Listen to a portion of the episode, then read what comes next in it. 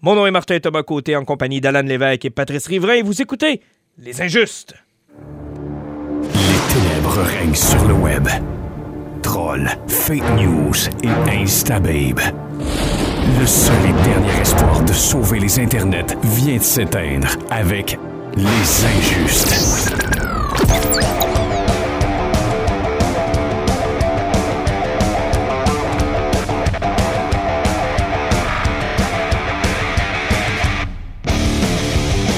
Messieurs, bonsoir.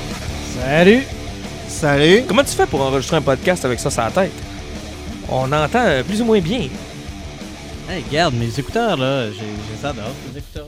Ouais, mais euh, je, je, je sais pas, j'entends pas super bien. Ouais, mais c'est correct, ils sont corrects. Non, regarde, euh, faut le dire, euh, j'étais au spectacle aérien de Bagotville, donc j'ai oublié mes écouteurs là-bas. Ah, t'es ton parrain? Au parrain! T'es ton parrain? J'étais pogné au parrain, fait que là, mes écouteurs au parrain. Fait que là, je sais pas si on a ramené mes écouteurs du parrain, mais euh, éventuellement, je vais les reprendre. Mais euh, à part de ça, euh, messieurs, on est à une semaine ou deux à peu près du... deux semaines du Comic-Con? On était à 10 jours. 10 jours du Comic Con, on sait déjà, puis c'est drôle, juste avant d'entrer en onde, on est allé revoir un peu le, le setup des invités parce qu'il y a des choses qui ont bougé comme n'importe quel événement de ce genre-là. Il y a des gens qui cancellent. Il y a des gens qui euh, sont, remplacent les gens qui ont cancellé. À notre grand désespoir, Rob Liefeld euh, ne sera pas là. C'est c'est un peu Ben, plate. c'est à votre désespoir à vous autres, parce que moi, je voulais pas aller le voir, Rob Liefeld. Pourquoi? Ben, parce qu'il allait se battre avec quelqu'un. Ah, mais c'est justement, on voulait savoir avec qui il allait se battre. C'est ça l'intéressant. J'avais quand même un Superman de Menzies dessiné par Rob Liefeld. Puis il est magnifique en passant. Là. Ah oui, il est magnifique, ça me fait genre crissement chier. Non, non, c'était une belle occasion, justement. Puis en plus, Rob Liefeld, euh, corrige-moi si je me trompe, euh, Pat, mais on l'a pas vu souvent dans les conventions, nous autres, euh, à Toronto. Ou, euh, Euh, je pense qu'au Canada, moi, je l'ai jamais vu ici. Ben, c'est ça. Fait que quand on l'a vu apparaître sur la liste du, euh, du Montreal Comic Con, on était quand même content de le voir. C'était Ah quelqu'un oui. de différent. là. Je serais, je serais allé là-bas avec un sac banane, puis j'aurais fait euh, autographier ma pouch. Oui, c'est ça. N'empêche que il sera pas là. Et euh, il y a beaucoup d'autres invités qui ont annulé, malheureusement. C'est le cas, entre autres, de presque tout le cast de Smallville. Ouais, Tom Welling puis Michael Rosenbaum, là. Ben, parce qu'il restait Lex, mais là, il est plus là. Ouais. Fait que, euh, il n'y aura pas vraiment de réunion de Smallville. Donc, à toutes les petites filles qui avaient le coffret à faire signer. Désolé. Voilà, mais Tom Welling, il est tellement beau. Ouais, mais là, il sera beau ailleurs. Oh. C'est tout Ouais, mais ça aussi, c'est une affaire qui. C'est pas grave, là. tu sais. Non, non, mais Il y a d'autres choses qui se sont ajoutées. Écoute, on va peut-être voir passer Christophe Lambert. Oui, ça, c'est quand même cool, Écoute, ça. ça, je trouve ça un peu spectaculaire. Oui, ça fait Puis, longtemps que je l'ai euh, pas vu. En plus, on va pas lui faire signer un Mortal Kombat. Non, euh, sérieusement, il faut que tu t'habilles en samouraï, puis tu cours après que des disent il ne peut qu'en avoir qu'un. Ouais, je sais, mais à la grosseur que j'ai, je courrai pas longtemps. mais c'est pas grave. Ouais, à l'âge qu'il a. à l'âge qu'il, il se rendra pas loin, OK? Parce qu'écoute, là, là, il est rendu plissé longtemps, là, quasi momifié. Là. Non, écoute, là, il pourrait rejouer Raiden, mais pour vrai, là. Ouais. C'est genre un vieux Raiden sans maquillage, sans Ah rien. là. Là, il a l'âge pour faire ça. Puis on regardait euh, du côté du co- des comics, il y a quand même des belles surprises. Ben, Euh, il, il s'est ajouté beaucoup de monde. Euh, Il y a énormément de créateurs québécois. Ça, je trouve ça trippant. Ça, c'est intéressant. Puis on, les, on les met pas encore assez en- à l'avant-plan, mais c'est c'est le fun de voir qu'ils vont être là. Ouais. Je trouve que il devrait avoir un volet qui, qui encourage encore plus la présence de créateurs québécois, là, que ça soit genre des invités d'honneur ou des trucs comme ça, au lieu que ça soit juste des foutus Mais, mais acteurs. je veux pas te reprendre, mais que- ils sont là. Mais c'est juste que je trouve qu'on les met pas en valeur. C'est ça, exactement. Parce que les invités, je pense que ça, c'est fait. Ce bout-là, il est fait. Ils ça. sont là, là. Ils sont là, ils ont été invités. Sauf que c'est comme, tu sais, on va se promener, là. Puis il y a plein de monde qui ne sauront pas là, que tel ou tel excellent BDiste québécois est là. Euh, ça, ça me fait un peu. On aurait peut-être, genre, leur réservé un espace, tu sais, puis toutes les regrouper à la même place. Je veux pas être chien pour les autres parce que j'aime beaucoup ce qu'ils font, là. Mais j'ai j'ai plutôt l'impression que, tu sais, parce que vu que c'est pas des attrapes à cash, parce que c'est pas du monde à 100$ piastres la photo, elles autres se pointent là-bas juste parce que c'est comme un salon du livre, ça leur permet de vendre du stock. C'est super cool, ça leur ouvre une fenêtre, mais je pense qu'en réalité, le Comic Con se Calice des autres, Ouais, totalement. un petit peu, oui. C'est une réalité, Ah malheureusement. oui, c'est rendu Pour eux, c'est un salon du livre, C'est carrément ça. Là. Tu sais, maintenant, euh, si t'as pas une grosse face que- qui a été vue à la télé pendant, euh, je sais pas, là, huit saisons, euh, tu, tu vois rien. Mais on a vu ce glissement-là des conventions tranquillement pas vite vers les séries télé surtout Ah là puis Ouais. euh, on, a- on le voit encore avec le Montreal Comic Con puis je suis allé voir la programmation du Fan Expo puis c'est un peu la même chose puis c'est un public qui euh, devient de plus en plus féminin et jeune féminin là. Oui, mais l'affaire, c'est que toute la, la- toute les, les- les- la, la puissance de gens qui font des voix du doublage, euh, ceux qui sont des bêtes de cosplay, des juges internationaux de cosplay. Beaucoup d'animations Beaucoup japonaises. d'animation, Bon, là, des trucs de même. Sûrement qu'il y a des injustes qui nous écoutent qui disaient Moi, je suis un gars, puis j'aime le- les mangas. C'est pas ça que je dis. Je vous dis Non, juste non, que je vois beaucoup de femmes, puis de jeunes filles, de jeunes femmes triper aussi là-dessus. Puis moi, je me rappelle, les premières conventions qu'on faisait, c'était pratiquement euh, 80% masculin. Là. Ah oui, énormément. Mais ça, ça, ça me plaît parce que ça a beaucoup démocratisé l'univers geek. C'est pas juste des gars qui sortent de leur sous-sol avec une chemise louche que tu sais pas s'il l'a pas acheté, genre chez euh, Wilco, Hey!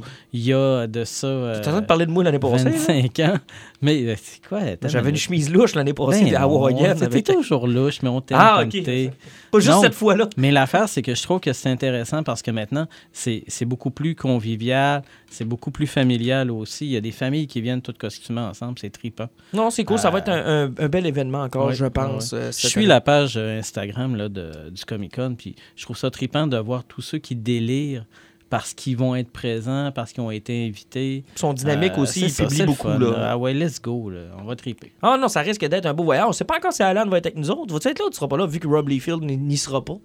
Ah, je je suis encore en train d'hésiter. Il est encore en train d'hésiter. Tu peux te croire à ça? On va l'embarquer de force. Ce qu'on va faire, c'est qu'on va t'assommer, on va te mettre dans le coffre. Ben, on peut l'attacher sur le porte-bagages de mon VUS. Ouais, là, on va revenir au prochain pouvoir- injuste. Là, puis là, on va pouvoir le, le- on va pouvoir le nourrir quand même parce que le toit ouvrant en dessous. Non, non, il mangerait les mouches. pendant, pendant qu'on traverse le parc, Ah oui, tu t'ouvriras la bouche. euh, comme avec Jim Carrey. c'est ça, tu t'ouvrirais, tu t'ouvriras la bouche, tu mangerais les mouches en montant. Là, il va faire comme d'habitude. C'est-à-dire que là, il va nous dire que bah, c'était plate, ça valait pas la peine. Puis là, il va nous avoir am- amené euh, un million de commandes qu'il va falloir y faire signer à sa place. Là. Puis là, il va falloir lui redonner ça en revenant. Non, non, non. J'en ai rien qu'un l'année passée. Mais là, cette année, il y aurait Olivier Carpentier, Ah, Caroline Brault, ah, Dion. ben, tiens, ah, ok, fait que là, il y en aurait plus qu'un. Il faudrait, Il y en aurait un peu plus qu'un. il faudrait tout que je te ramène ça, bien évidemment. Le pénis de Batman. Oui, le pénis de Batman. C'est bien important. Pour tous ceux qui ont le pénis de Batman, vous pourrez faire signer votre édition du Black Label Batman Dam par euh, Brian Azzarello. Puis moi, je vous le conseille fortement. C'est une édition qui a déjà pris de la valeur. Parce qu'il a été cancellé après la première édition, donc le pénis de Batman ne sera plus jamais imprimé. Non, c'est ça. Parce que dans les réimpressions qu'ils ont faites du comic en question, effectivement, ils ont enlevé le pénis de Batman. Ouais, il a remis sa petite peau et les culottes. Ils ont remonté les culottes. C'est fou comment est-ce que vous aimez dire le pénis de Batman. Ouais, mais hein? c'est parce le que- nombre de fois que, que- que ça a été dit dans Non, mais le... Pat, c'est juste le ridicule de la chose. Le Ben oui, vaut de l'argent. C'est c'est innocent. là. Pas parce que l'histoire est bonne, pas parce que ça a amené la, la- la création d'un personnage, pas parce que ça en a tué un, uniquement parce qu'il y a le bat-bat.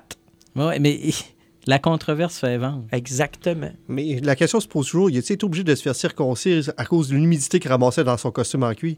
Je sais pas. J'en ai aucune idée. Mais il était circoncis, je même pas Oui, il était circoncis. Oui, il est circoncis, c'est vrai. Ah ouais, vous avez regardé ça assez attentivement pour vous rendre compte qu'il était circoncis. On l'a légèrement fixé. OK. Et on s'est fait Mais guider. peut-être que Batman, il y a la petite batte poudre, là, tu sais, là, la bébé. euh, Ah, peut-être, Ouais. peut-être. Mais regarde, euh, si vous avez ce numéro-là, bonne occasion, je pense, d'y faire prendre la valeur puis euh, d'aller le faire signer par Brian Azzarello. C'est ça. C'est pas le dessinateur, mais c'est l'écrivain Ouais, mais en même temps, là, allez les voir, les artistes. Là, ils demandent rien que ça.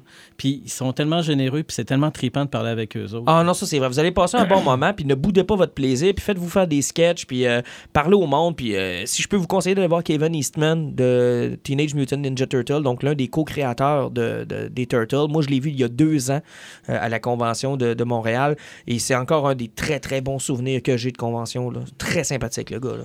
D'ailleurs, à un moment donné, qu'on en parle un peu plus, euh, peut-être après le Comic Con, d'en parler, parce que le trajet que lui puis son co-créateur de Turtle, Kevin Eastman, c'est quelque chose qui, qui est incroyable. Tu sais, pas- dire que deux gars ont parti vraiment de rien, puis qui se sont tous lancés, puis qui ont réussi à monter une eux semi-empire. autres, là. ah, eux autres, en fait, là, c'est l'histoire classique qui arrive une fois aux 10 000 ans. Là.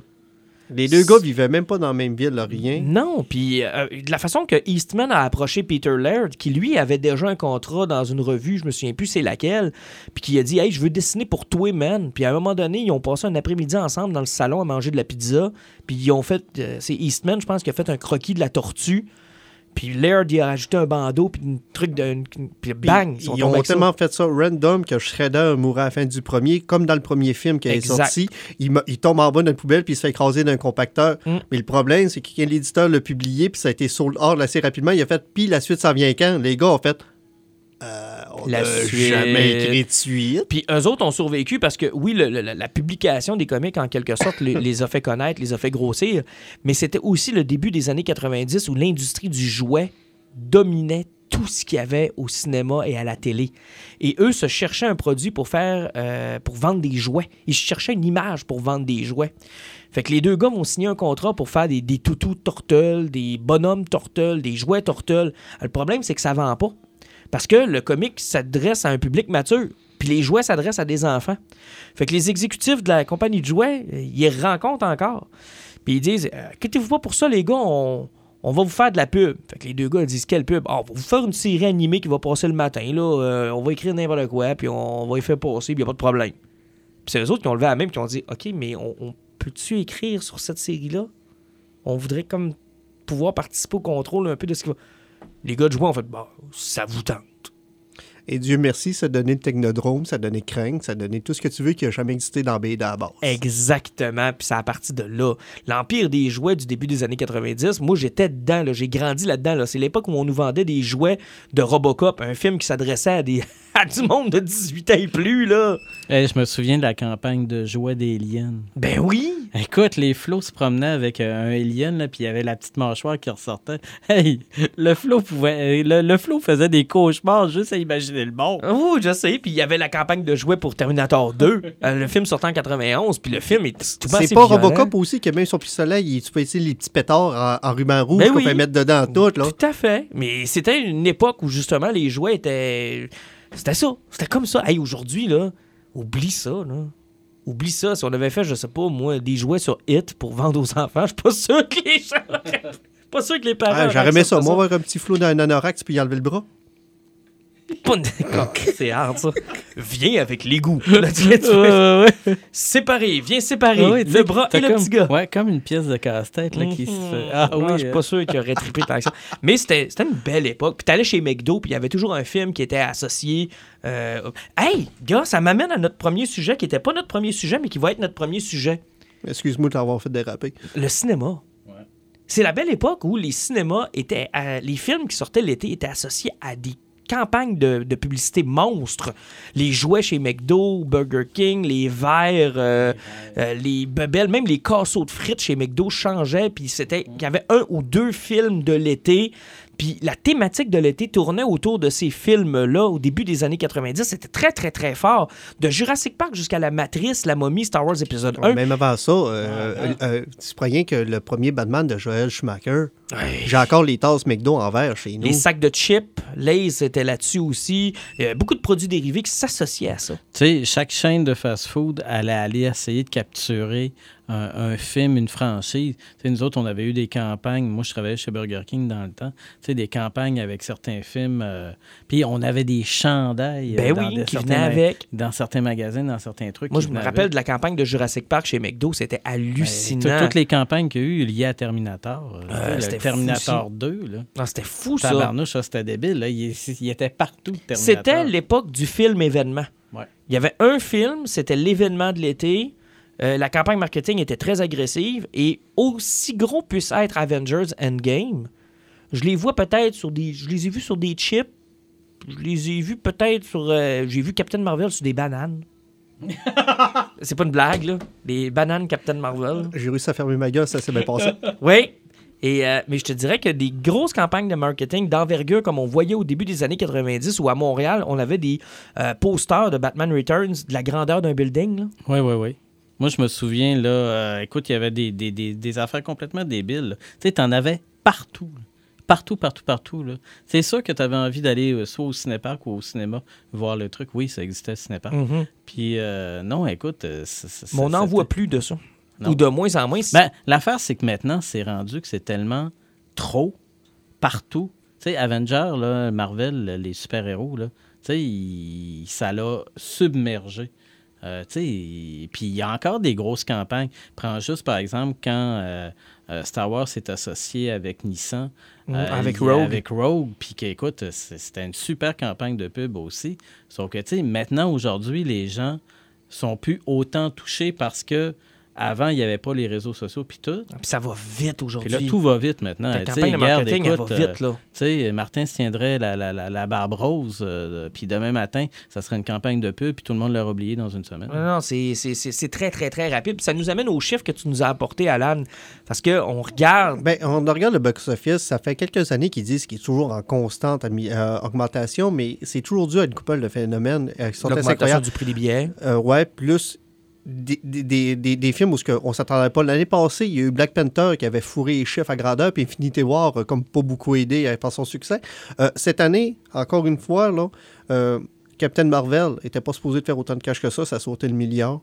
Euh, t'as Avenger qui n'a pas, qui a pas de bon sens. Euh, là, tu t'as le Roi Lion qui s'enligne pour péter des records pas- euh, qui n'ont pas d'allure aussi. Aladdin, par exemple, ça a Aladdin- pas fait ce qu'on pensait. Mais, mais il a été quand même. il a- je pense que mondial, il doit déjà avoir coûté 500 millions, là, facile. Là.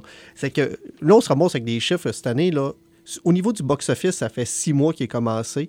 Euh, il reste encore Le Roi Lion, t'as Maleficent 2, t'as Frozen 2, t'as. Non, euh, t'as Spider-Man, puis t'as Star Wars qu'il faut qu'il sorte.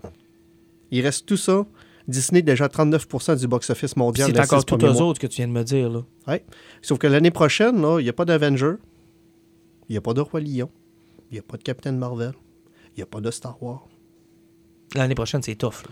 Si tu dis que le box-office, là, il a compté sur les quatre films que je te disais avant qui a sauté le milliard, puis les autres ont sauté pour battre des records mondiaux, si l'année prochaine, parce que là, il faut regarder tous les autres films qui ont sorti cet été, là, hein. Regarde, même Toy Story 4 qui est sorti en fin de semaine, ils ont sorti les chiffres actuels. On parle de 120 millions pour un film d'animation. C'est awesome. Sauf que les prédictions étaient 168 millions. Ah, mais ça, 120, moi, c'est une déception. là. Men in Black, le quatrième qui est une sorti, catastrophe. une catastrophe. Euh, à peu près tous les autres films qui ont sorti ont tous été des catastrophes. Il- Le monde pré- pré- prédisait souvent dans des films du 50 à 60 millions, puis quand ça sortait en bas de 30 millions, ils étaient surpris. Les box-office estimés sont à peu près 30% partout sur tous les blockbusters de l'année. Donc, si l'année prochaine, il n'y a pas des gros titres de Marvel, ben de Disney, où c'est que ça va aller, puis comment les cinémas vont survivre à une année de crash à ce point-là? Ben, Est-ce que ça se peut qu'on se, prive d'aller voir certains films qu'on classifierait de B, justement parce qu'on garde notre argent pour aller voir ceux qui sont classés A? Je te donne un exemple. Men in Black, j'y suis pas allé le voir. Pas parce que j'ai pas le goût de le voir, mais parce que j'ai déjà dépassé ce que je suis capable de donner en argent cinéma. Puis il faut que je m'en garde parce qu'il y en a d'autres qui s'en viennent. Oui, c'est sûr. En même temps, là, le fait qu'il n'y ait rien de prévu, là, en- moi, je pense que ça va peut-être plus nous rediriger vers le cinéma de découverte. Là. Aller, aller au cinéma pour découvrir autre chose. Moi, je pense qu'on revient peut-être à ça pour certaines affaires, parce qu'à un moment donné, le box-office, le garde. si Mais, ça va, beau, mais moi, je suis d'accord avec vous deux. regarde. Je veux dire, ça va faire mal. Il y a des, assurément des cinémas qui vont Non, mal s'en Parce sortir. que là. même, il y a beaucoup de, de- de sorties de réalisateurs puis de producteurs qui ont sorti dernièrement puis qui ont parlé. C'est parce que ce qui arrive, c'est que le cinéma de genre, comme vous parlez, que ce soit des comédies romantiques qui sont mortes, ça fait une éternité, euh, que ce soit le cinéma qui soit aligné vers les statuettes d'un bord puis de l'autre, ils sont pas capables d'aller chercher le monde de masse parce qu'il y a une réalité qui arrive, c'est sur le film de seconde main du genre qui sont pas du méga even. Tu t'assis dans ton divan, tu payes sur piton Netflix, tu navigues, tu payes sur Enter. C'est que si tu me proposes un produit standard, puis je peux avoir 2000 compétitions sur mon Netflix de base en étant assis dans mon salon, tu n'attires pas le monde dans ton cinéma. Le monde cible le méga event parce que l'événement du cinéma est vraiment quelque chose. Parce que même moi, là, euh, j'irai pas voir une comédie romantique au cinéma parce que maintenant que je vois là-bas, je peux voir le grand déploiement, c'est pour voir quelque chose parce que je vais avoir l'effet plus soir. Parce que sinon, je vais rester chez nous sur ma 65 pouces puis je vais regarder le film. Non, ça, ça, c'est un phénomène avec lequel ils doivent jongler. Ça, c'est sûr, sûr, sûr, sûr, sûr. Puis ça va orienter probablement ce genre de sortie vers là. Tu vois, moi, je m'apprête à aller voir un film pour la première fois depuis des années euh, qui est pas pif, paf, pouf, waouh, waouh au cinéma. Puis ça va être euh, Yesterday de, Dan- de- de Danny Boyle que je veux absolument aller voir. Puis je trouve que la bande-annonce m'a bien vendu au film. J'ai le goût de le voir. Puis je suis pas, cap- je suis pas prêt à attendre qu'il sorte en DVD. Ben, moi, il y a encore plein de films que je vais aller voir au cinéma sans que ça soit nécessairement euh, des délires de gros blockbusters puis des grosses affaires. Parce que, puis en plus, Alan, t'es la personne qui va le plus au cinéma que je connais. Ouais, mais, il- ouais, mais il va dans des films e- events, il a Ouais, raison. Mais, écoute, Mais je te donne un exemple. C'est avec lui qu'on a découvert John Wick puis d'autres films de même. Mais, mais discutons, là. prenons un exemple concret. là. Hier, j'ai écouté sur DVD Vice, le film sur le vice-président Dick Cheney. OK? C'était au cinéma. Et ça, avant, là, c'était le genre de film que j'allais voir au cinéma. Non, veux-tu que je te dise, c'est quoi la Et différence? je n'y vais plus voir ces non, films-là. Martin, Martin, je vais te dire ce qui a changé. C'est qu'avec le service de streaming, même avec tes DVD puis tes Blu-ray, en général, ce type de film d'auteur-là puis d'acteur, tu l'écoutes dans quelle langue? En anglais, Le cinéma ici, t'es en. français. Je dirais qu'en partant, tu perds un intérêt. Tu sais, c'est à peu près comme aller voir, euh, c'est quoi, c'était un Darkest Hour sur. euh, Tu vas-tu voir ce film-là en français? Hmm, pas nécessairement. Ouais, mais ça, pour la masse, ça fait pas changement, euh, Alan, ça. Tu sais, je veux dire, la, la- la- la- la madame ou le monsieur qui voulait aller voir ce film-là au cinéma puis qui n'y va plus, c'est pas uniquement juste parce qu'il est en français. là. C'est parce que le confort de son chez eux est devenu quelque chose de. On les a habitués à ça. Rappelle-toi, Pat, puis t'étais là dans ce temps-là. Moi, je travaillais dans des clubs vidéo dans ce temps-là. Il y avait ce qu'on appelait les, euh, euh, le temps de protection de location qui permettait aux Ben clubs oui, vidéo de ben, survivre. Ben, mais, mais si on remonte à très, très, très longtemps, là, E.T., ça a pris combien de décennies avant qu'il sorte sur VHS? Ben, Jurassic Park, ça a pris un an complet. Ben, et- E.T., ça a pris une dizaine d'années. Ouais. Mais E.T., là, pourquoi? Hein? Il, il y a dû avoir un bug, il y a dû avoir une chicane, il y a dû avoir... Ah, c'était Ouais, il tournait là, tout le temps, tout le temps, tout le temps, là. tout le temps. Mais tu sais, il y a eu ce qu'on appelait du protectionnisme, dans le fond. On s'assurait Ah, que les business puissent. Mais avec l'Internet, comme dans n'importe quel autre domaine, que ce soit la musique ou encore euh, euh, les livres, whatever, c'est que euh, ces délais d'attente-là n'existent plus. N'existe plus. Puis même là, euh, sur certains flops, euh, je lisais aujourd'hui euh, le, Hellboy qui a floppé de façon magistrale au cinéma avec David Harbour de Stranger Things. Euh, le film était absolument mauvais. Puis en plus, c'était produit par VVS, d'habitude qui font Oh. direct, euh, ou vidéo. Ben, vous- la journée même que le film sort sur Blu-ray, il est sur Amazon Prime. Fait que ça te donne une idée. Puis le monde va l'écouter sur Amazon Prime parce qu'ils vont avoir l'impression ne pas, de ne pas le payer. Il paye C'est 5 ça. heures. Mais ils payent, là. Mais Ouais. ils ont l'impression de ne pas le payer. C'est puis c'est ça aussi, hein, c'est qu'on a inculqué dans la tête des gens qu'acheter, c'est voter aussi. hein. Puis avec Netflix, t'encourages un paquet de trucs, mais que tu n'écoutes pas nécessairement. Puis quand tu l'écoutes, tu as toujours l'impression que c'est un peu gratuit, même si tu payes. Je sais pas si tu comprends ce que je veux dire. Tu sais, moi, il y a des films que volontairement, je vais pas voir au cinéma parce que j'ai pas le goût de lui donner une scène. Parce que soit ça a l'air mauvais, soit je trouve qu'ils me prennent pour un con, soit j'ai l'impression que ça vaut pas la peine d'être vu au cinéma. Puis tu sais, moi, ça fait des années que je dis que le virage du cinéma québécois, si on voulait s'en sortir, ça aurait dû être par un hélico sur demande ou par un film sur demande. Puis on s'en serait probablement mieux sorti que par des sorties en salle. Parce qu'un film québécois en salle, là, Ben, il y a des deals, là. Tu sais, Super Écran fait des deals de distribution puis de, de, de, de protection. ça, c'est intéressant. Tu sais, ils l'ont fait pour euh, Les Affamés, ils l'ont fait pour... euh, euh, Non, mais je te donne, Le dernier euh, film de Sébastien Pilote aussi. Tu sais, je te donne un exemple. là. Mettons la Bolduc. Là. Ben, ça, ça a eu des records quand même, la Oh, oui, je Bolduc. suis là. allé le voir. Bon. moi, je serais pas allé. Mais si tu m'avais dit à partir de vendredi, le 3 mars, pour 4,99 sur Club Illico, tu vas pouvoir le louer. Puis t'en fais un event, un peu comme Netflix le fait quand ils sortent des films sur Netflix. Parce qu'avez-vous remarqué ce qu'on fait quand Netflix sort des films maintenant? Regarde, on va parler de Stranger Things tantôt. On a tout le 4 juillet dans la tête. Mais la vérité, c'est que c'est à partir du 4 juillet, tu pourras l'écouter. Mais ça, ça en est devenu une date de sortie. Puis ça nous tente. Combien tu penses de monde vont l'écouter à partir du 4 juillet? Ah, c'est sûr. ça va être monstrueux, là. Si on utilisait cette même technique-là, je suis convaincu que les chiffres du cinéma québécois seraient bons. Du monde comme ma mère puis moi, on l'aurait loué, là. Mais on n'est pas prêt à mettre 15 au cinéma puis de se déplacer pour le voir. Ouais, tout dépend en plus. Le cinéma, tu parles du 15$, puis le monde qui sont comme toi, qui veut vivre euh, L'ultime, euh, expérience, qui se ramasse leur liqueur puis le popcorn, t'es à 35$ pour aller voir un Ah, film. non. Le Blu-ray t'en coûte 22. Ben, exactement. Tu sais, moi, je pense qu'il y a, il y a- il y a de l'avenir. Moi, je suis un peu d'accord avec Pat que. euh, puis, tu sais, chez Alan, c'est notre grand négatif. Puis c'est correct parce qu'il faut se mettre les, les yeux devant les problèmes, mais ça va les forcer à trouver des solutions. Oui, Il exactement. va falloir qu'ils trouvent des solutions. Oui, puis peut-être qu'on va arrêter aussi de vivre avec des propriétaires de cinéma qui pensent qu'ils doivent choisir qu'est-ce qu'ils vont nous faire voir.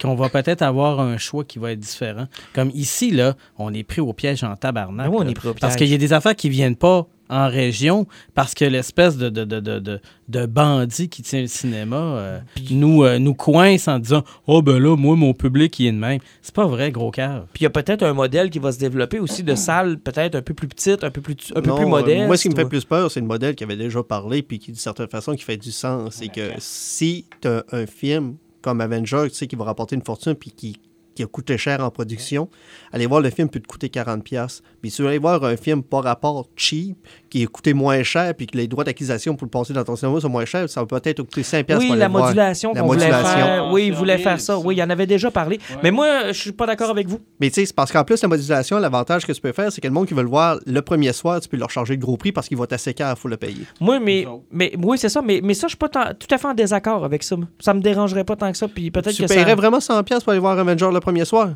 Non. Non, non, mais j'attendrais. Peut-être. Je sais pas. Mais c'est une bonne question, ton affaire, je sais pas.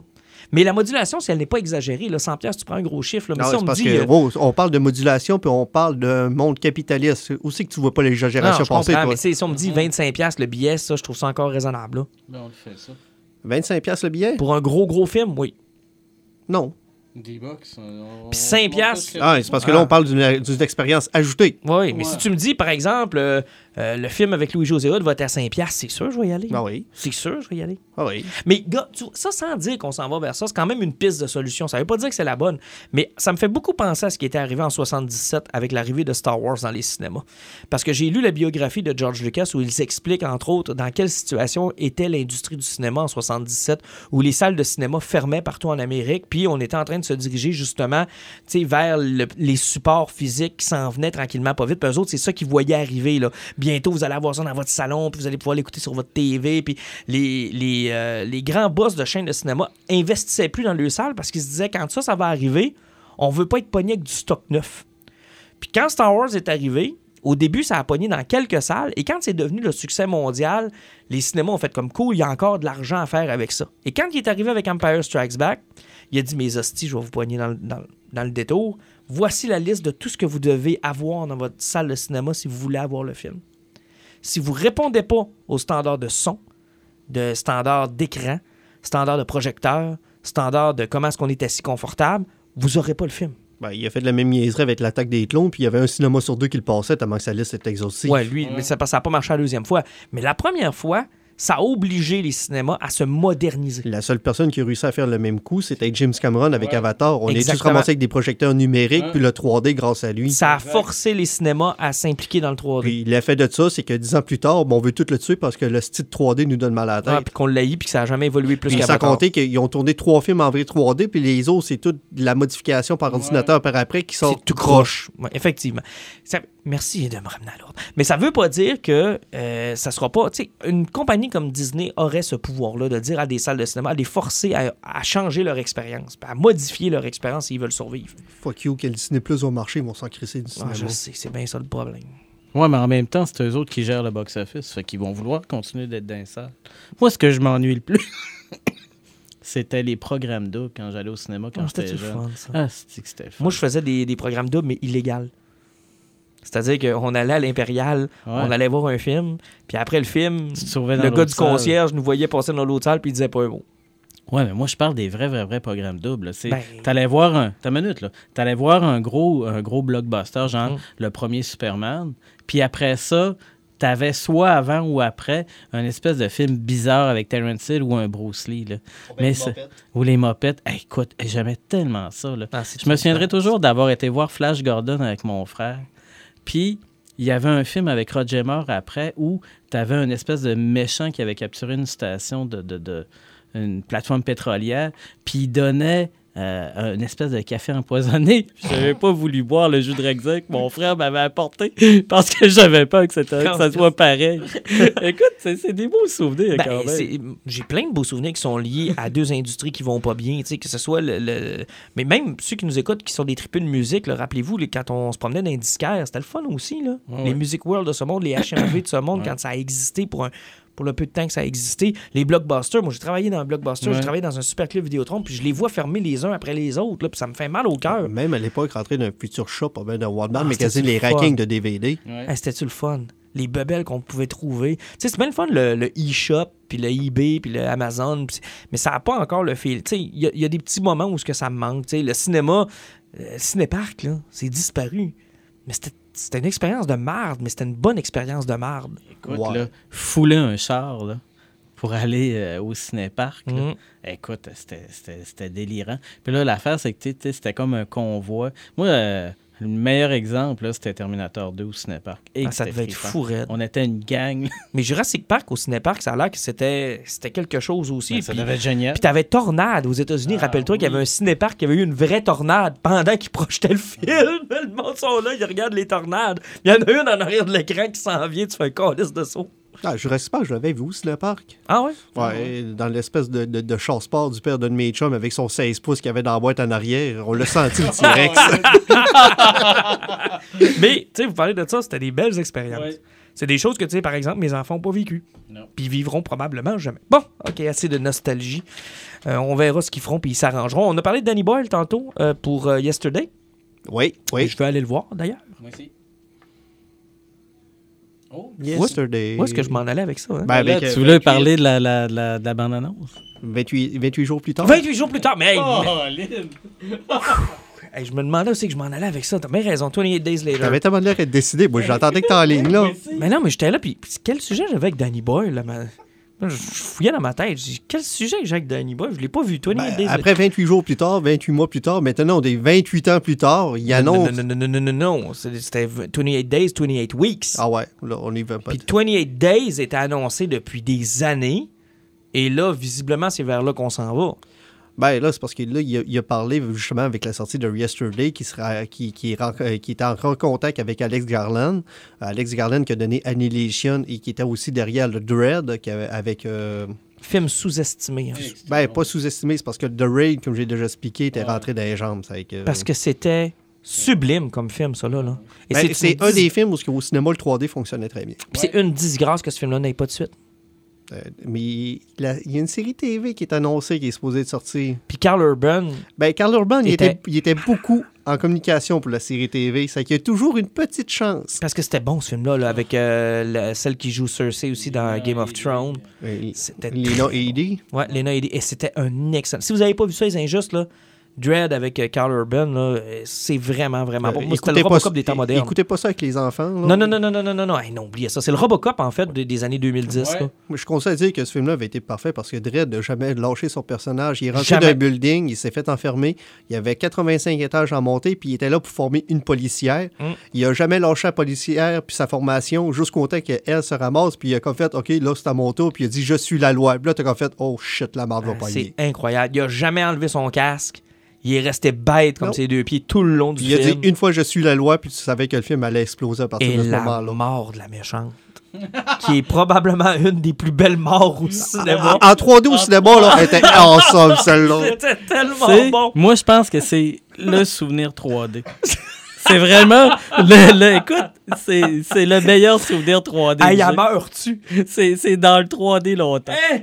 Tabarnak, elle meurt dans ce film-là. C'est Ah, Il y en a incroyable. plusieurs qui meurent, mais euh, parlant de ça, c'est parce que là, ils ont confirmé qu'ils voulaient travailler sur le- la fin de la trilogie, parce que ça avait toujours été supposé d'être une oui, trilogie ça à fait des années qu'on attend ça. Euh, 28 Days Later, qui est, selon moi, même si certains ne le qualifient pas comme un film de zombie, un de Ben mes films non, zombies c'est- préférés. c'est- le film qui a réinventé le genre zombie. Tu Mhm. sais, il n'y a pas utilisé le terme zombie, c'était du lara. C'est des infectés. C'était des infectés, ce qui, ce qui expliquait pourquoi ils bougeaient plus rapidement puis différemment. Donc, euh, non. Mais c'était tellement bon. Puis le fameux début de je suis dans un hôpital, je me lève et puis personne euh, est là. Ouais, puis euh, aussi la suite avec Hawkeye avant qu'il soit Hawkeye. Ouais. Effectivement. Parce que rappelle-toi que cette espèce d'intro d'hôpital, c'est un peu la même que The Walking Dead. C'est pareil. C'est pareil. Puis moi, quand j'ai vu Walking Dead, le premier épisode, c'est le réflexe que j'ai eu. J'ai fait, ils ont fait la même scène que 28 Days Later, mais en moins bon. Ben, à quelque part, au niveau de la BD, c'était peut-être un clin d'œil. C'est, le fun, des fois, d'arriver et de dire Regarde, écoute, là, tu sais, il y a des, des, des trucs. Tu sais, on parlait l'autre jour de John Wick avec la scène où, euh, au début du film, il est en poursuite et euh, il est dans le musée d'armement et il recrée exactement comme The Good, The Bad and The Ugly. Exact. Le code. C'est la même affaire. Il fait quasiment le même gars. Ouais, des fois, c'est un peu ça. C'est un peu ça. un hommage. À quelque part, moi, j'adore ça parce que tu sais, si tu es un grand cinéphile, puis il y en a plein d'injustes qui sont des cinéphiles, tu sais, ils vont voir plein de clins d'œil demain, puis des fois, tu sais, sais, parlez-nous-en de ces clins d'œil de, de, de, de films-là. Mhm. Moi, je tripe au fond. Non, c'est vrai que c'est le fun quand on réussit à faire un clin d'œil à un autre chef-d'œuvre. Mais bref, 28 Days Later, il y avait eu 28 Weeks qui avait peut-être un peu moins bien fonctionné, mais que moi j'avais trouvé tout aussi bon. Ouais, il était super bon. Le style était différent, un peu plus euh, drivé sur l'action. puis, euh, Puis le plan c'était 28 Days la- euh, 28 euh, Months Later. Est-ce que c'est encore ça? Parce qu'il faut jamais oublier, la fin du deuxième, là, ils ont fait, on a réussi à rencontrer là, puis euh, sous la manche, il y avait un zombie qui a traversé tranquille. Effectivement. Parce que c'était mondial après, là. Parce qu'au Ouais, début, parce que c'était une en, ville. c'était en Angleterre. C'est ça. Après Puis là, ça, il est traversé la l'île. manche, puis ça fait que là, il, il se ramasserait en Europe. C'est ça. Donc, on aurait probablement droit à 28 Months Later, ce qui pourrait être très intéressant. Tant que ça vire pas à la World War Z. Euh, ouais. D'ailleurs, ça aussi, c'en est une autre affaire qui est tombée un peu dans l'oubli. Ben, mais Chris, ils ont eu de problèmes de production. Là. Une chance qu'ils feront jamais une suite à cette marde-là. Non, non, non, c'était tellement mauvais. C'était vilain, ça. Ah, c'était fucking mauvais. Tu sais, Il y avait plein de bons éléments qui avaient été tirés de l'excellent roman euh, de Max Brooks. Sauf que, écoute, c'était viré tellement n'importe comment. Tu sais, quand tu prends tous les moments ensemble, ça fait un film que moi j'ai aimé. Mais Ouais. c'était tellement décousu. Mais je pense que son gros problème, c'est qu'il est sorti tard. On avait déjà pas mal vu tout ça. C'était comme un ramassé. Ah C'était comme, un- comme une intro de zombie à ceux qui n'avaient jamais vu de zombie. Je veux-tu que je te dise, c'était quoi le problème? C'est que dans les 30 premières secondes du film, ils sont dans leur char, ils écoutent la radio ben peinard. Le gars, il fait comme, il annonce 38 degrés aujourd'hui, il va peut-être mouiller demain, puis au bout de la rue, il y a 3000 zombies qui arrivent. Asti, il écoutait la radio en direct de leur ville, mais personne parlait des 3000 crises de zombies qui mangeaient tout, mangeaient tout le monde en avant. C'est parce que c'est allé vite. De ce qui sortait, ces 3000-là, one shot. Mais, Oh, mais là, je pense que tu ça- t'attardes à Ouais, ouais, l'histoire, exactement. là. Mais ça, ça fitait aussi avec Max Brooks, qui disait pas nécessairement d'où ça venait. C'était arrivé à un moment donné, puis c'était des témoignages et des bribes. Mais ils ont tellement mal exploité l'idée que t'expliques pas les affaires, t'expliques l'événement, comment est-ce que tu t'es battu contre les zombies. Ils disent pas pourquoi, ils disent Mais c'était comment ils ont mais survécu. c'était surtout beaucoup déjà de déjà, c'était beaucoup de déjà vu, c'était beaucoup de, tu sais, je veux dire, ça recommence comme n'importe quel autre film de zombies, ça se, puis tu sais, on, a- on voulait espérer genre accroître le monde qui tripe ces zombies, mais en même temps, il y avait tellement de clichés, puis il y avait, tu sais, il y avait pas d'éléments nouveaux, il y avait rien qui faisait comme ah, ils se démarquent des, tu sais, comme par- comparativement à 28 Days Later par exemple, tu sais, je veux dire, tant qu'à ça, réécoute Dawn of the Dead là, réécoute Dawn of the Dead, c'est ça là. Tu sais, quand ils sont à, sont à Jérusalem, il me Mhm. semble. Quand ils sont à Jérusalem, qui est une des, des, des, des- un des moments forts complètement délirants du roman, là, le gars, là, le onzième homme, là, Mm. qui pense le contraire des autres et c'est lui qui, qui- qui a raison. Écoute, ce gars-là, là, il, est tellement important. là. Il a fait tellement d'affaires. Là. Puis on entend parler un petit peu. Là, puis, oh, sauvez-vous, nous autres, on va te contenir les zombies. Coudon, Chris, c'était pas ça. La seule image qu'on va retenir de ce film-là, c'est la horde de zombies qui se monte, euh, qui se monte un par-dessus l'autre pour faire une espèce d'échelle pour passer par-dessus le mur. là. Puis s'accrocher sur un hélicoptère en passant. s'accrocher sur un hélicoptère. Bref, bref, euh, 28 Months Later, on est excité ou pas? Ouais, non, ben Danny Ball puis euh, Alex Garland, là, ils, nous ont, ils nous ont habitués à du très bon depuis longtemps, là, donc... euh, On, on espère et on croise nos doigts. Euh, ça m'amène à Stranger Things. On en parlait tout à l'heure. Netflix, euh, ça s'en vient 4 juillet, donc dans quelques jours à peine. Allez-vous la binge-watcher tout euh, d'un coup ou vous allez vous clencher ça? Ben, ça va dépendre parce que si est aussi mal pacé que la deuxième saison, ça risque d'être plutôt difficile. Mais euh, encore une fois, c'est parce que moi, si vous avez regardé le trailer, ça a de l'air apocalyptique, ça a de l'air très, très, très gros, ce qui explique peut-être pourquoi ils ont pris un an et demi pour produire cette saison-là. Mais euh, est-ce que vous avez remarqué le nombre de fois qu'ils disent The? Je pense qu'il s'agit effectivement de la dernière saison. Parce que moi, la façon que je vois ça, si c'est pas la dernière saison, ce qu'ils vont faire comme plusieurs autres séries que Netflix font, c'est que la série a été tournée one shot, mais il y a une couple d'épisodes qui sont en post-prod, qui n'ont pas le temps de sortir là. Donc, que euh, ça, ils ont fait avec Sabrina, par exemple. exactement, ce qui fait qu'on aurait une, une couple d'épisodes qui vont sortir là, à peu près 8, puis ils annonceraient la finale de 6 épisodes à l'Halloween. Ou ça pourrait être juste la finale tout court aussi, puis se clencher à la finale de Il l'a annoncé, ça été la saison finale. Tu penses? Ouais, c'est sûr, il sortait qu'il l'a annoncé. Je sais pas. Peut-être qu'ils vont l'annoncer une fois qu'ils vont l'avoir sorti. Mais ils peuvent pas étirer ça parce que là, le problème qu'ils vont avoir, Les flots vont trop vieillir. c'est que là, Millie Bobby Brown va avoir des seins, puis les autres gars vont avoir des pommes dedans. Euh, ça marchera plus, là. Puis si Billy a des seins, ben Martin pourra plus l'écouter parce qu'il va avoir un malaise. Ben, ça va être malaisant, là. Ah, vous êtes terrible. hein. Mais non, mais c'est, de- non, mais c'est de- vrai, pareil. Je veux dire, la série fonctionne à cause des enfants. Oui, la fa- Si série sont- fonctionne à cause des enfants. ça, ça- ça- ça marche plus, là. Moi, je suis d'accord avec Alan. là. C'est peut-être un truc qui va être produit là, en, en deux étapes. l'Halloween. Ben, ça se peut. Oui. Tu sais, l'affaire, c'est que pour Netflix, c'est un phénomène tellement important, euh, Stranger Things. J'ai hâte de voir. Puis, tu sais, on pourra pas le binge-watcher d'une claque tout de suite en sortant parce que, tu sais, on va être au Comic-Con. Ouais, t'as raison, on va être au Comic Con, mais n'empêche, euh, ça peut prendre deux jours, facile, ça. 4-5, Ah, ben merci. écoute, euh, c'est quoi l'autre jour que j'ai écouté puis vous étiez découragé? Ah ouais, j'ai clenché Good Omen. Ah, même pas de quoi. une journée et demie, je pense.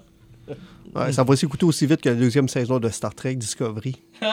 non, ça, euh, non, ça peut pas être plus long que ça. Ça peut pas être plus long. Oublie, on, on vous a pas oublié, hein? On n'a pas oublié la promesse de faire un épisode spécial Star Trek un jour, mais notre grand maître de Star Trek ne l'a toujours pas écouté. Mais c'est parce que vous m'avez tellement écœuré que je parlais juste de Star Trek Discovery que ça me tente plus de l'écouter. Ben, c'est parce que c'était tellement bon, innocent. Ben oui, mais vous arrêtez pas de me dire, bon, tu vas sûrement parler de Star Trek Discovery. Bon, tu vas sûrement parler de Star J'ai Trek passé une fois le commentaire, j'ai dit arrête d'en parler, on en parle dans cinq, dans cinq émissions le temps qu'il faut finir Mais Ben, je l'écouterai plus jamais. Ah. C'est fini. Je veux plus rien savoir de Star Trek Discovery. Mangez de la boîte. T'écouteras Picard pleurer sa chaise berçante. Hey, ça va-tu être. En tout cas, j'ai peur que ça soit ça. Hein. Ah non, mais c'est pas grave, non, on, on parlait Ok. d'autres choses, on tombe pas Fait là-dessus. que euh, Stranger Things, on parlait de, de- du, du trailer. Il y a ça. Et il y a cette référence à Im. Im, Im, Im. C'est qui Im? Ben, je sais pas, il y a Power Ranger blanc qui a l'air d'en avoir ramené un aussi. C'est qui? C'est quoi? Non, c'est le Power Ranger rouge dans le nouveau film, ouais. C'est-tu euh, le Big Bad depuis le début qu'on connaissait pas? Parce que on entend une voix et pour la première fois, on aura quelqu'un de l'Upside Down qui semble être capable de communiquer. Ouais, moi, je me... parce que l'affaire, c'est que tu as un des personnages qui dit, euh, à un moment donné, euh, il a fallu. Est-ce qu'on a été. On n'a pas fermé l'affaire. Est-ce qu'il est resté coincé avec Est-ce nous qu'on autres? a amené quelqu'un Puis ici? il est resté coincé avec nous autres depuis tout ce temps-là. Je me demande si, euh, si c'est pas. euh, comment il s'appelait là? Celui qui faisait le, le- le- le- docteur le méchant. docteur? Parce que l'affaire, c'est que, euh, bon, si vous avez vu passer, il y, a, il y a quelques romans qui sortent maintenant de Stranger Things, Mhm. puis ils font souvent référence à lui maintenant. Mais Il y a ça se plein pourrait-tu justement, effectivement, que quand elle a ouvert le doorway, lui a été possédé par quelqu'un, il a voulu la garder ouverte, il a refermé le doorway, puis là, c'est lui qui cause tous ces problèmes-là depuis le ça, début. Ou c'est un personnage auquel on s'est attaché qui va devenir l'autre. Mais tu sais, ils vont nous faire le même coup que l'autre petit gars. là, Ça, je suis pas sûr. Mais à mon avis, il y a quelque chose de bien ben trash. Puis ça serait la première fois qu'on aurait aussi conscience de quelque chose d'intelligent qui communique Oui. de l'autre côté. Ben, ils n'ont pas le choix d'avoir une forme d'intelligence quelque part qui contrôle le tout, là, parce que sinon, un plan d'invasion, ben, le contrôle, là, c'est, ça, ça serait pas trop aussi efficace. Parce que quand il s'appelle, c'est Will qui avait été, qui avait été payé dans la première, dans la deuxième saison, c'est lui qui avait ser- servi de portail. Mhm. Puis les visions d'Apocalypse qui amenaient avec la grosse araignée géante, là, c'est parce que ça prend un grand maître. Parce que, tu sais, veut, veut pas, ça traîne beaucoup du côté Lovecraft. Ça fait que ça, c'est sûr que ça prend un genre de grand ancien quelque part qui contrôle tout ce qui est en dessous. Parce, Parce qu'à que- la, fin du 2, c'est ça, on voit l'araignée au-dessus de où ils, font leur... Oui, ben, parce que c'est toujours l'effet Lovecraft. Tu as toujours un grand ancien qui est en bas, puis d'habitude, les créatures qui sont en bas, sont, c'est, des créatures, un point c'est tout, mais tu as toujours une grosse tête contrôlante qui est en haut de ça, qui amène le tout. Alors, qui il est ou qu'est-ce que c'est? Ben, Comment on va le Ça découvrir? va être le fun de découvrir quelque chose, mais c'est surtout de voir sur quel élément ils vont nous traîner là-dessus. là. J'ai hâte de voir, effectivement. Euh, ça a l'air d'être encore une fois super bien filmé. Ça a l'air super bien intéressant. Donc, ça sort le 4 juillet et on va regarder ça. Hey, tu l'as finalement lu, Last Night on Earth, Oui, j'ai lu Last Night on de Earth. Scott Schneider. Euh, j'ai trouvé ça intéressant. La, la, la, la... J'ai aimé ça, je vais vous le dire. J'ai aimé ça, j'ai trouvé ça cool. Euh, moi, j'aurais passé plus de temps sur euh, toute la catastrophe, tout ce qui s'est passé. là. Parce que, bon, l'espèce de, pers- l'espèce de Batman de Bruce Wayne, le clone, en fait, là, Mhm. euh, qui, qui, bon, qui se questionne, qui revit l'espèce de traumatisme dans, dans l'asile, ça, j'ai trouvé ça un peu long. Moi, je me demandais où est-ce qu'on s'en allait Ouais, avec je trouvais ça. que c'était, ça tournait en rond. Tu sais, j'avais hâte que, que ça aboutisse. Et contrairement à vous, moi, j'ai, j'ai pas suivi Batman dernièrement. Mhm. Donc, euh, tout ce qui était lié à Metal, puis toutes ces affaires-là, moi, je l'ai pas lu parce que euh, j'y portais peu d'intérêt. Euh, puis ça t'a pas trop ça- mêlé? Je veux dire, Non, mais capable- écoute, là, comment voulez-vous que je sois mêlé alors que vous l'aviez si bien expliqué? Oh. dans quel contexte je devais le je devais le comprendre. Donc, si par exemple, il y a d'autres personnes qui l'ont lu puis qui avaient entendu les mêmes affaires que ce que vous aviez raconté, ben, je savais exactement où je m'en allais et ça a peut-être aidé au fait que j'ai apprécié ma BD. là. Ah, puis l'art. euh, Moi, Greg Ah ouais, ça sert à rien. Là, il est incroyable. Il est incroyable. Tu sais, le- l'espèce de dimension de cristal dans laquelle ils se sont cachés, je trouve Ah, ça pété aussi. tellement malade. Puis la Wonder Woman est juste Ah ouais, écœurante. ouais, la Wonder Woman était écœurante, puis les, les Green Lantern, j'ai trouvé ça hardcore Hey, c'est-tu- tabarnouche. C'est malsain en Et tabarnouche. là. tabarnak que c'est malsain, C'est vraiment, vraiment méchant, ça. Mais Mais, j'ai- hâte puis, de voir où est-ce que ça s'en va. Tu sais, avec la tête du Joker qui parle. Non, C'est complètement pété. Non, il y, a- il y a énormément de bons éléments, ce qui me fait euh, avoir hâte d'avoir le, le, le Ben, ben oui, tour. on a hâte parce que sont ring en trois numéros, mais honnêtement, moi, il m'aurait dit on s'en va sur un 12, puis j'aurais été très très content. Là. Sans problème. Mais l'avantage d'une sortie qui est limitée de main, c'est que tu t'empêches les retards. Puis Ben tu oui. t'assures d'avoir une, une histoire qui ne se sépare pas. Tu sais, on le dira toujours, c'est comme le principe du câble normal avec les séries de 22 épisodes. Mhm. Étiré pour rien, ce qui peut être dit en très peu d'épisodes. C'est que l'avantage du 3, c'est que tu es sûr que peu importe, chaque page va compter, puis il n'y a rien qui va, qui va se perdre. Là. Non, effectivement. Et puis euh, j'ai hâte déjà de voir les deux numéros. Là, pour Black Label, Superman Year One sortait cette semaine. Oui, effectivement, Fait je devrais l'avoir dans deux semaines. Ben, je t'en avais commandé un aussi, je pense. Je pense que oui, c'est que ouais, c'est que si je devrais avoir ça de- de début juillet, c'est que dans le prochain podcast, normalement, vous devrez pouvoir parler va, de ça. effectivement. Le- le- L'autre sortie. Parce que là, actuellement, dans le Black Label, Parce que là, euh, euh, c'est. c'est mince, là. On a Batman Dam, on a Non, Last Night on Earth. Last Night on Earth, Dam, t'as Year One, puis t'as d'autres choses qui vont s'en venir aussi. Mais, Oui, puis plus tard. Beaucoup plus tard. Ben, moi, ça, ça m'amène, en parlant de votre, euh, votre Black Black, Label. Label. ça m'amène à la grosse nouvelle de la semaine passée, de vendredi, qui était que DC fait le, le coupe l'herbe puis met fin à- définitivement à Vertigo. Avant qu'on embarque là-dedans, peux-tu nous expliquer, parce que tu étais là quand c'est parti, ça, c'est co- c'est Ouais. c'est quoi Vertigo? Vertigo, là, c'était la ba- À la base, là, il y avait, il y avait eu des séries comme euh, Swamp Thing, Doom Patrol, puis des trucs comme ça, qui avaient amené un côté un petit peu plus hardcore, un petit peu plus adulte. Mature. mature euh, du, côté, euh, du côté de DC. Puis en 93, euh, je vais reprendre mes notes là, parce que je m'étais pris une belle grande page Ah, de que tu notes. vois, je te pose la question, je savais même pas que tu avais pris une note. En 80, j'ai fait mes, mes, mes, mes fait devoirs. En devoirs? 93, il y avait sorti la branche Vertigo. Et Vertigo, c'est là qu'on a vu euh, sortir des, un des talents de créateurs complètement délirants. Il y a eu une éditrice en chef qui était avec Vertigo, qui était là pendant une vingtaine d'années et qui a, tenu les rênes de ça et qui, a permis au- à des gens de... Hey, on a découvert Sandman, euh, Mystery Theater, puis après ça, Sandman, puis tout l'univers élargi de Sandman. Preacher, euh, Why the Last Man, iZombie, 100 Bullet, The Invincible, euh, Hellblazer, Transmetropolitan. C'était vraiment un côté qui était complètement, qui, qui était très, très, très, très, très destroy. Puis c'était détaché de tout l'univers C'était puis détaché de, C'est ça. de- du, du Alors DC que, Universe. bon, tu sais, il s'est passé des affaires où à un moment donné, ils ont décidé d'inclure Sandman, euh, certaines affaires de l'univers élargi. Hellblazer avait eu son shutdown après le numéro 150 il y a un année ou deux, alors que Johnny Con- John Constantine s'était en allé dans l'univers de DC normal. Oui, parce que Ah. maintenant, Constantine est avec euh, DC. Ouais, exactement comme le Swamp Thing aussi, puis des affaires comme ça. Donc, ça avait beaucoup brassé, puis les... Il y, a, il y avait l'éditrice en, en chef qui s'appelait, attendez, euh, Karen Berger, qui avait dit que c'était une chronique d'une mort annoncée, ça. Parce que euh, avec Vertigo, qui avait eu quelques difficultés, elle a toujours été un peu en vivotant dans les dernières années. Il y avait essayé de faire deux gros coups avec des séries qui ont été toutes les deux controversées. Euh, la première série, c'était euh, Border Town. Euh, L'artiste, encore un autre qui a touché trop de monde, puis qui, a- qui a- qui a fait plein d'agressions, puis qui s'était fait foutre en prison, je pense. Fait que la série s'était fait tasser. L'autre histoire, c'est pas l'affaire de Dieu. Euh, oui, Second Coming, Ouais. où tu avais une espèce de réinterprétation de Jésus-Christ. Ils se sont fait rentrer dedans par les catholiques. Et là, tu sais, on sait que du côté de DC, Warner, tout ça, il il y a Sans comme, dire qu'ils sont mormons, c'est c'est proche de. de- Ils aiment Ça, pas déranger. C'était un blockbuster dans le temps, tu te Ouais. souviens de ça. Ils Puis- faisaient couper des scènes au cinéma euh, quand, Ouais. quand ça faisait pas leur Mais. Archie Comics appartenait à un moment donné en partie à l'Église mormone. Ben, C'est un peu capoté parce que tu as toujours des. Ben, Marvel aussi. Là. Marvel, jusqu'à tout récemment, euh, il y avait euh, des mots interdits chez Marvel. Tu pouvais pas. Tu t'avais. c- C'était interdit dans Spider-Man de parler de divorce avec Mary Jane. Ah, Le mot ouais. divorce était interdit chez Marvel. Ah, ouais. Donc, il y avait comme. Mais là, tu nous as mis même. en contexte. Ouais. Donc là, la nouvelle, c'est que finalement, ce qu'elle avait dit, que c'est une chronique, la chronique d'une mort annoncée, c'est fait. C'est fait. Ça va euh, en janvier. euh, ça va arrêter après 27 ans d'opération. Et là, euh, ce qui va se passer, c'est qu'il y a plein de séries qui vont s'en aller euh, sous. Parce que ce que DC veut, c'est avoir un seul branding, c'est-à-dire Un seul flagship. DC. DC. Et DC va être réparti selon des branches d'âge. Donc, tu vas avoir un DC, une imprint qui va peut-être être plus jeune. Parce qu'il n'y a pas juste Vertigo qui, qui meurt. Là. Il y a Inc. puis deux autres branches qui étaient comme réparties autrement qui vont disparaître aussi. Donc là, tu vas juste avoir DC. Puis bon, on parlait de votre Black Label, ben, probablement que la majorité de ce qui était Vertigo Mature. va devenir du Black Label en partie. Puis il va y avoir d'autres affaires qui étaient dans le DC normal.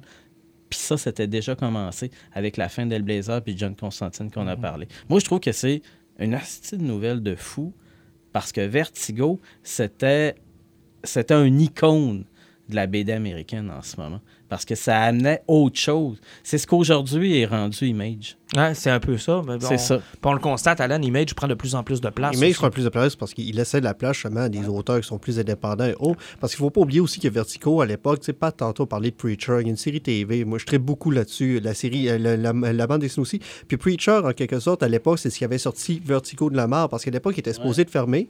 Puis tu avais Garth Ennis puis Steve Dillon qui était une série. Puis là, ils ont fait, ouais, on voudrait peut-être aller quelque part. Puis je pense que c'est Karine Berger qui était là aussi à l'époque. Elle a fait comme, faites ce que vous voulez, je m'en tabarnak, on ferme.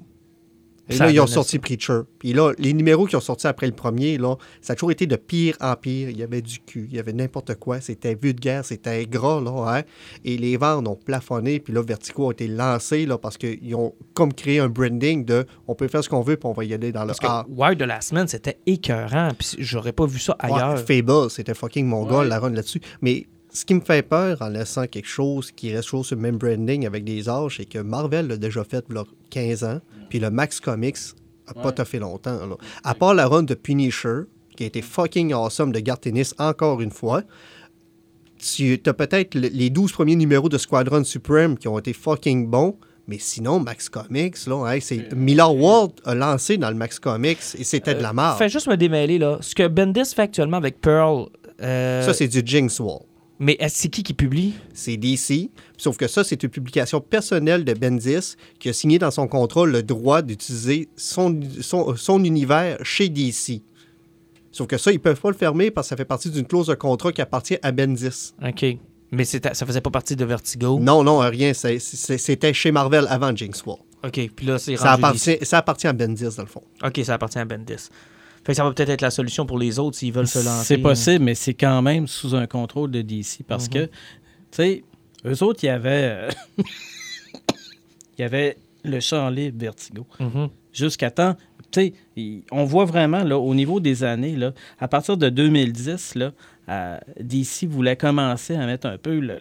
le, le hold sur Oui. Vertigo en disant. Donc, les artistes qui étaient sur Vertigo étaient payés moins cher selon le nombre de pages. Ah, Le contrat était moins payant. pour être sûr si qu'ils traversent l'autre bord. Exactement. Il s'est passé euh, plein de petits trucs de même. Puis le contrôle de DC est arrivé un peu plus totalitaire avec la- le départ de, le- de la directrice exécutive, qui était une autre femme là, chez les bandes, qui, a- qui a sacré son camp en 2016. Et DC a pris le contrôle total. Puis là, ils ont dit ça, y est, c'est là qu'on la- c'est là qu'on le ferme. Puis là, c'est ça. Mais c'est parce que s'ils ferment ça, c'est que c'est pas assez une vache à lait pour eux autres. C'était un espace créatif Mais, plus qu'une vache à lait. c'est- Ouais, c'est un espace créatif, C'est pas ça. rien que ça. C'est parce qu'en en voulant ramasser tous leurs leur, leur personnages, tu sais, Sandman, qui était créé par Neil Gaiman, et maintenant il est rendu là, mais Neil Gaiman continue à l'écrire, mais il fait partie, tu sais, ça fait que Lucifer fait partie de l'univers consensuel de, de DC. Euh, Constantine, qui était dans Hellblazer pendant 130 numéros en montant, il est rendu dans le DC Universe. C'est que. Puis, ont- il- puis lui, ils l'ont forcé, là. Je dis, ils le mettent partout. Partout, là. Ah, mais pas Constantine. rien que ça. euh, C'est quand est-ce la dernière fois qu'ils t'ont parlé du fait qu'il était gay? Jamais. Ah, OK. Il est gay? Ah, c'est- Vois-tu, c'est ça, Vertigo. Puis c'est ça, DC. Il est gay? Il est très bisexuel, mais plus vers les gars. Ah ouais? Ben, euh, en tout cas, il ne pas sur Batman. Ouais. Mais pourtant, ça a donné un des beaux duos, moi, que j'aime beaucoup voir, Constantine et Batman ensemble. J'aime beaucoup, beaucoup, beaucoup, beaucoup ça. Mais là, tu viens de me mettre plein Mais d'images. c'est tellement un super personnage en plus. Tu sais, c'est Hellblazer, c'était complètement éclaté. Même chose que Sandman. Puis c'est deux, deux séries qui avaient des univers étendus. Euh, tu sais, parce que en ce moment, au niveau de Sandman, Il se passe plus rien ou... non, c'est un univers en soi, Sandman. Il y a plein d'affaires qui sont ressorties de là. Donc, ils vont inclure ça à DC. C'est- C'est c'est quand même une toute qu'une nouvelle, là, quand même, dans l'univers de la BD. Puis si on parle de Sandman et tout, là, juste pour vous montrer à quel point ça peut être large, là, tu sais, tout le monde qui écoute Lucifer, qui est rendu Mhm. maintenant chez Netflix, là, hein, ben, Lucifer sort de Sandman. Ouais. Tu sais qu'ils disent que c'est créé de Neil Gaiman, mais ça vient de la BD Sandman de Neil Gaiman de chez Vertigo. C'est que tout ce personnage-là, toute le mythos qu'il enterre dans sa, sa série TV-là, vient de Sandman.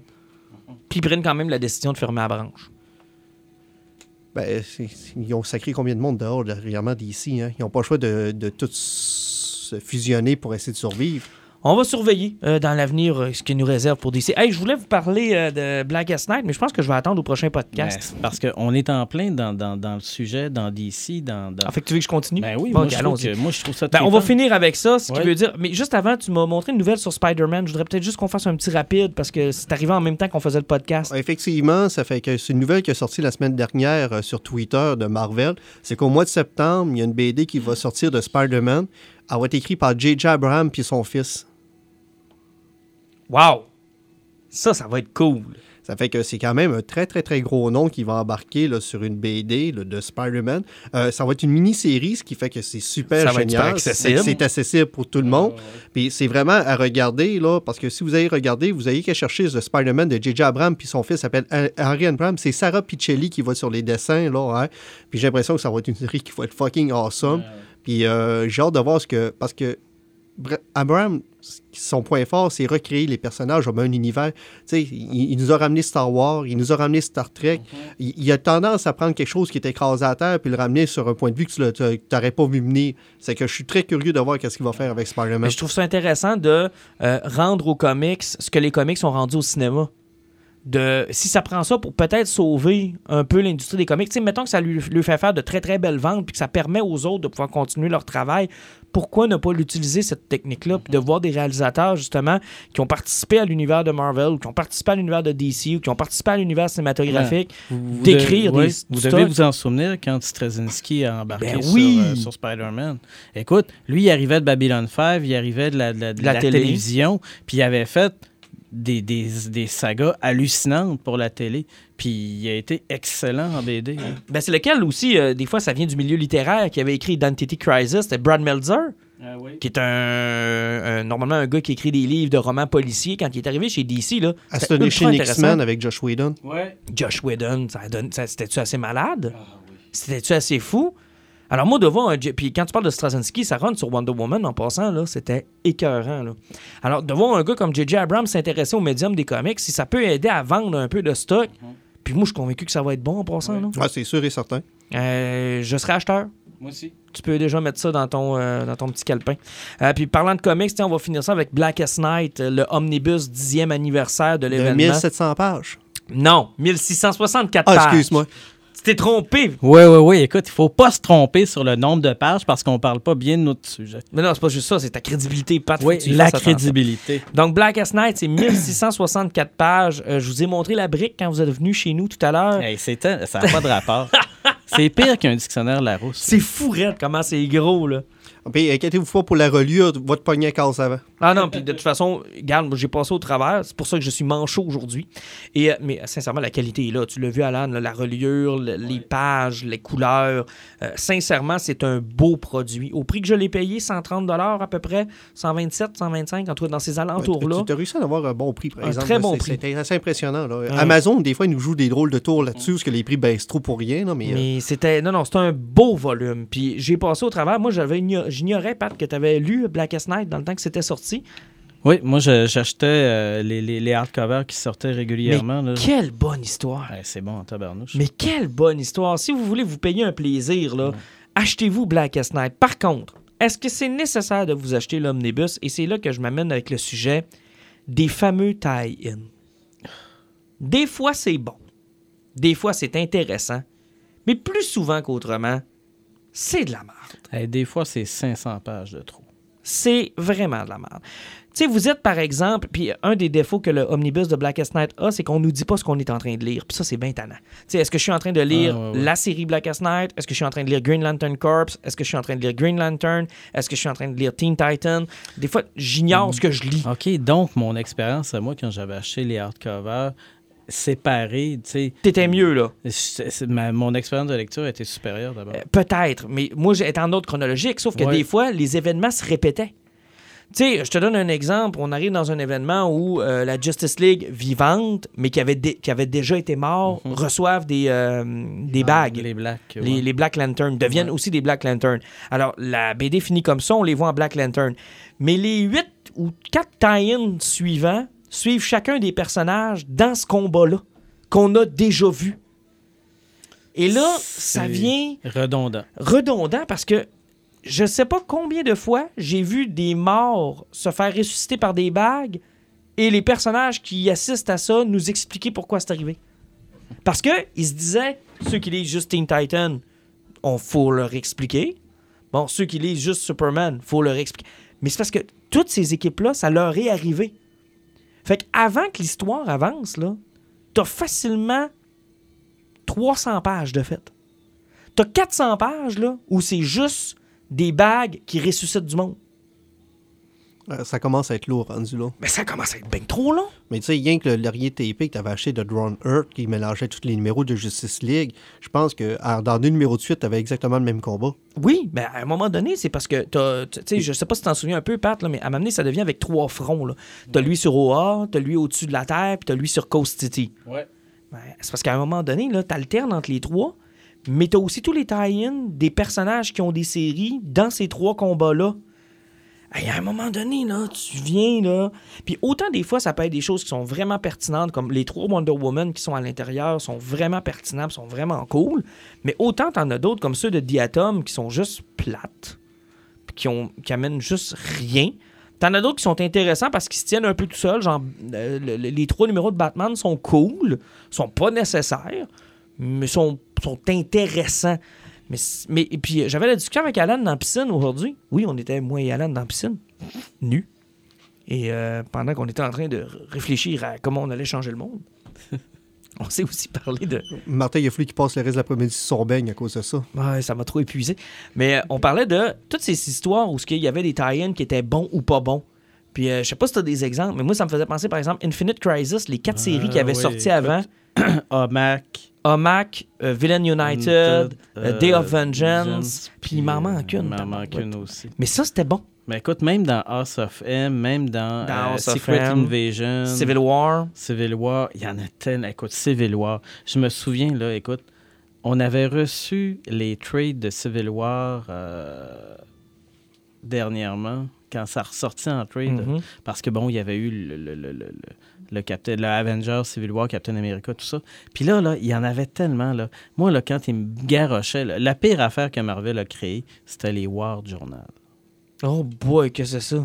L'affaire, c'est que là, tu avais un Civil War qui était comme plein de trucs à part, puis tu avais comme une branche où c'était comme journalistique. là.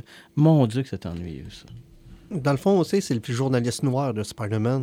Ah oui, oui, oui. Qui oui, était à la tête oui, de oui. ça, puis il était avec euh, l'autre euh, journaliste que j'ai perdu son nom, là, qui était dans Daredevil tout le temps, qui était même dans le film. Là, euh, Mhm. C'est qu'il y y avait une branche journalistique, mais à l'époque, que ça avait été sorti, genre le Wall Journal, c'était comme une, une- une affaire d'enquête, puis c'était écrit par Paul Jenkins, qui était un génie. C'est que c'est la première histoire qui avait sorti, qui avait aucun rapport avec les main events, ont bien suivi.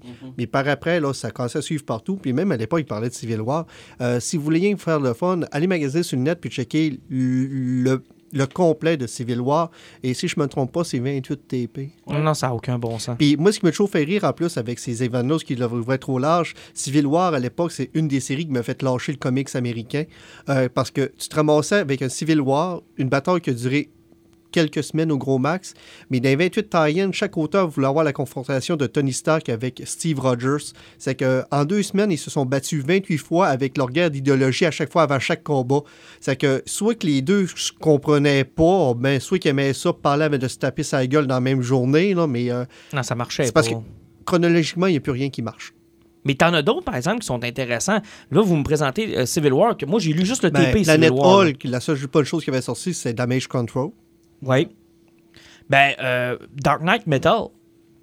Tout le road to Dark Knight Metal est intéressant. Ben, c'est parce Puis que il est nécessaire. Il expliquait les personnages qui étaient là, mais comme je dis, ça sortait pas en même temps, puis c'était pas du monde qui essayait de c'était c'était pas un produit dérivé pour augmenter des ventes. Ça me fait penser un peu à Flashpoint aussi, où ce que dans l'univers Flashpoint, ils ont essayé de faire un peu un Age of Apocalypse, là, où ce que là, toutes les séries. Mais ça, c'était intéressant parce que là, tu te trouves dans un autre univers. Ça, c'était bon. Fait que tout le monde avait basculé dans le Flashpoint. Ben, là. euh, le, le- le- le- Thomas qui est en Batman avec sa femme qui est, une- qui est Joker. Il y avait, il y avait plein d'affaires qui étaient cool là-dedans, mais oui. Sauf que ça, ça fonctionne parce que tu es, dans un Elseworld. C'est ça. Puis c'est pas du monde qui reprennent des éléments de la même histoire. Un peu comme qui se Que ce que, ce que je disais, puis dans Civil War, ce que tu nous expliques. House of M, ça avait l'air de quoi les tie Parce que moi, j'ai lu House of M, la série, mais les tie je les ai Hey, pas je m'en rappelle suivis. pas beaucoup parce que me semble que ça menait pas nulle part ben ben. Parce que House of M, c'est très bon. Ben, tu sais, le House of M tout court était très, très bon. bon. Mais tu sais, t'avais plein d'affaires autour, puis ah non, regarde. Tu sais, des fois, là, quand c'est trop, c'est trop. là. Tu sais, les tie ça a du bon, mais à un moment donné, il faut qu'il y ait un certain contrôle. Il y a des fois aussi où ça te tentait juste pas d'être dans le main event. Tu sais, mettons, tu lisais juste du Batman, là, ça arrivait souvent. Là, là tu étais taillé à un autre événement qui Ah se oui. passait chez Flash. Ouais. Là. Puis là, tu te disais, bon, voilà deux numéros que je vais perdre. Le collectionneur là, a vécu ça. Ben oui. Le collectionneur qui achetait, genre, juste Uncanny X-Men, hey, il en a acheté en tabarnouche des tie Puis des affaires qui comprenaient que dalle. Ben oui, Parce qu'il que ça avait rapport. référence avec telle autre série. Imaginez quand il y avait eu euh, Inferno. Ben, tu sais, moi, je suivais X-Men Inferno, là, mais le Inferno là, a, a contaminé la totalité de Marvel parce que c'était le limbo de l'enfer qui était sorti puis qui avait pris le contrôle de la Terre. Fait que, il y a eu des tie dans tout. Ben, ça me fait penser un peu à ce que Marvel vit actuellement avec War of the Realm. Ouais, qui sortent dans 38 séries Ils sont dans différentes. 38 séries différentes. Et encore une fois, même les tie-in, euh, encore dernièrement, je l'ai prêté, euh, c'était Justice quoi, League, Justice euh, Dark. Dark. Euh, où ce que, il commence à expliquer une histoire où ce que tu te rends compte que la vie de, de, de Diana est liée à la magie parce qu'elle a eu un sort d'une sorcière qui était jeune, c'est que Wonder Woman est liée à la magie. Il commence à expliquer tout ça, ça montre une histoire avec Swamp Thing qui est en train de se faire absorber, la magie du monde est en train de crever, et ton TP finit en faisant comme si vous voulez lire la suite, ça se passait dans la Wonder Woman. On vous met pas ça dans le TP. Achetez- euh, Witching Hour. Witch- Witching Hour de, chez, de, de Wonder Woman, mais on l'a sorti en cover comme Drawn and Up, puis tous les numéros de Justice League Dark, on les a mis dedans, ça fait acheter en double. Achetez juste Witching Hour, finalement, vous allez être correct. Mais tu sais, c'est genre, ben fuck you, si je viens d'acheter le TP de cette série-là, je peux savoir l'histoire au complet. Au pire, crisse pas les numéros de Wonder Woman dedans, puis vends-moi les 5$ piastres de plus, je vais l'acheter, puis je vais fermer ma gueule. Et quand tu obtiens l'omnibus, comme c'est le cas de Blackest Night, c'est là que tu te rends compte que tu pourrais. Tu pinpoint les numéros qui, qui sont complètement inutiles. là. Tu le vois, là.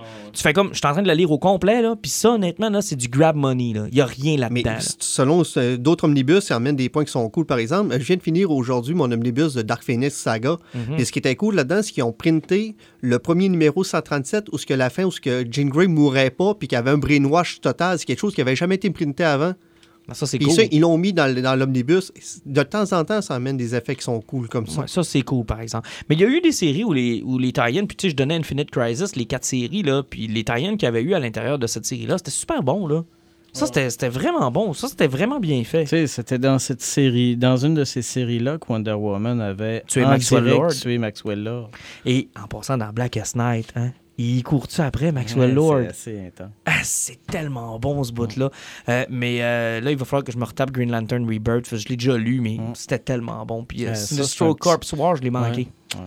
Ça, il va falloir que je me le tape. Un jour. Mais très, très, très bon. Comme je t'ai dit, les Rebirths sont en DC Essential tranquillement pas vite. Ah, C'est l'avantage du DC Essential, ça coûte pas cher, puis ça ramasse du 10-12 numéros à shot, ça fait que Euh, ça vaut à peine. Hey, euh, je suis content, on a parlé beaucoup de comics dans ce podcast-là. ouais, ça fait un changement. T'as Ouais, vu de quoi? Gosse, il est déplaisant. Gosse, il est déplaisant. J'ai juste lu 1664 pages. C'est pas assez pour toi, je me Non, mais écoute, c'était un, épisode tripant sur toutes sortes d'affaires mélangées, mais vive les comics. Effectivement. Et euh, prochain podcast, c'est après le Comic-Con. Euh, oui. Ben, après le Comic-Con, mais c'est pas rien que ça. Tu vas voir le Comic-Con, tu vas voir Stranger Things, puis Spider-Man 2. Bon, ben, je peux vous garantir qu'on va avoir encore un épisode bien chargé dans le prochain. On va lâcher les poisons. Je pense qu'on a parlé pas mal de nos poisons à travers de l'épisode. On se retrouve après le Comic-Con. On va effectivement faire le... Euh, juste un petit poison rapide. Écoutez Neon Genesis Evangelion sur Netflix si vous avez jamais vu ça. C'est un grand classique du manga. Euh, et surtout, vous allez découvrir qu'on a parlé dernièrement. C'était avec euh, Sam qu'on avait Mhm. parlé euh, de la- de la- des grèves qu'il y avait eu, genre avec Shadow Komuro. Vous allez voir c'est quoi un anime qui finit tellement mal qu'un building a fait tomber à terre. Mais écoutez les films par après. Mais c'est- c'est un incontournable. Allez regarder ça. C'est un classique de l'animation japonaise. Oh oui, vraiment. Parfait. Hey, à plus, les injustes.